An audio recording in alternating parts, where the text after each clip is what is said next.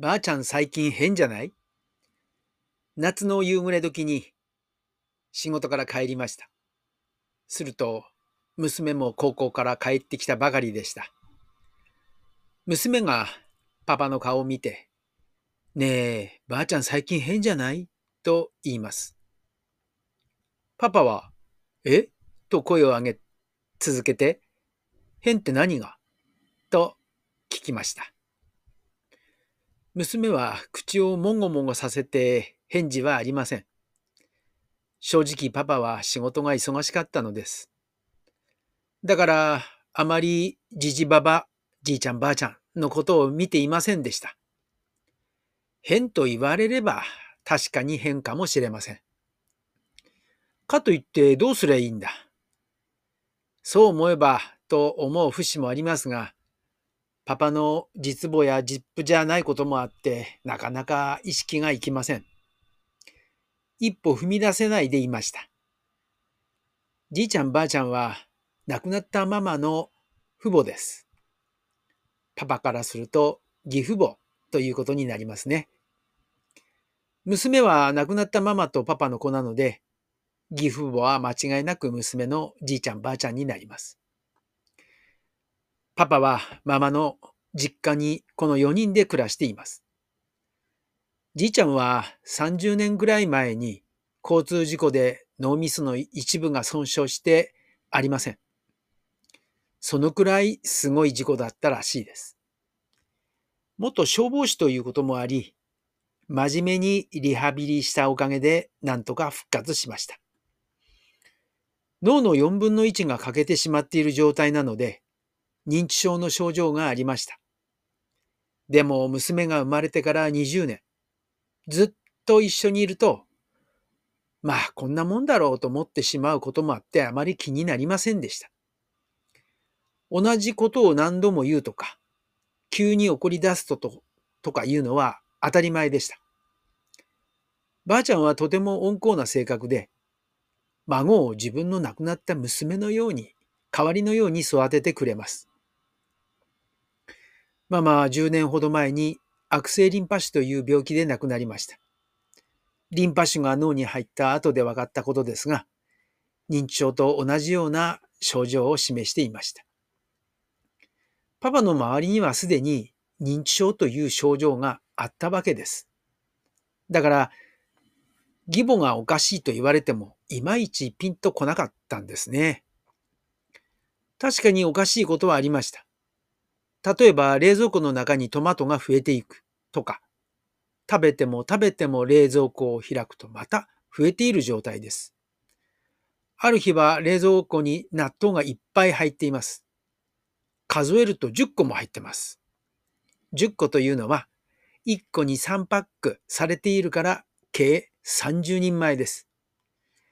いくら納豆が好きでも30人前はいらないですよね。それから豆腐です。これまた3パックが10個ある。きゅうり、ナス、ピーマン。どうもばあちゃんにはマイブームがあるらしい。しかし各30人前は食べきれない。ある朝、ばあちゃんは車を運転してどっかへ出かけました。夕方に歩いて帰ってきました。あれ？車がない。ばあちゃんに車はどうしたんですか？と聞くと、外出なんかしてないよという。調べると、どうも小学校のバザーを手伝いに行ったらしいです。車は小学校の駐車場に置いてありました。秋にはばあちゃんは自動車免許の切り替えに来ました。審査はギリギリで通ったらしいです。これって免許渡していいんだろうか？年が明けた2018年のお正月に町内で婦人会の集まりがありました。ばあちゃんも隣のおばちゃんと一緒に参加します。そして帰ってきてから隣のおばちゃんがやってきて娘にこっそり言いました。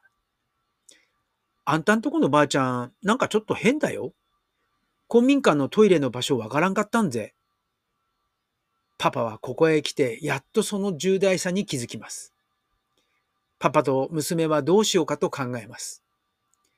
そしてばあちゃんを医者に連れて行こうとしました。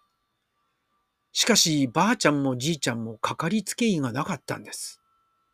パパはびっくりしました。かかりつけ医がいない。そういえば風邪をひいても医者に行ったことは、聞いたことはありません。聞くとばあちゃんは当たり前のように答えます。あれ？風邪ひいたら寝れば治るよ。じいちゃんはどうだったかというと、脳の4分の1がないというお話はしました。それでも車は運転するし、床屋も安価なところを見つけて探して自分で行きます。陶芸やパークゴルフにも行きます。まあ、行っていた時も、他の方とうまくコミュニケーションが取れないために帰ってくるとブツブツ文句を言ってました。じじは、おらもいかんわ。ばば、なら行かれんな、と言います。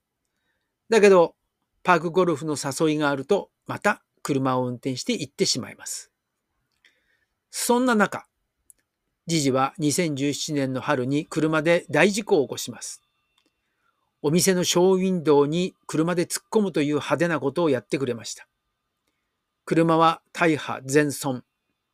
ただ、人がちょうどいない時で怪我人がいなくて助かりました。本人の体もピンピンしている。さすが消防士です。それまでにも車で出かけて帰ってこれないことがありました。携帯で電話があって誘導してやっと帰ってきました。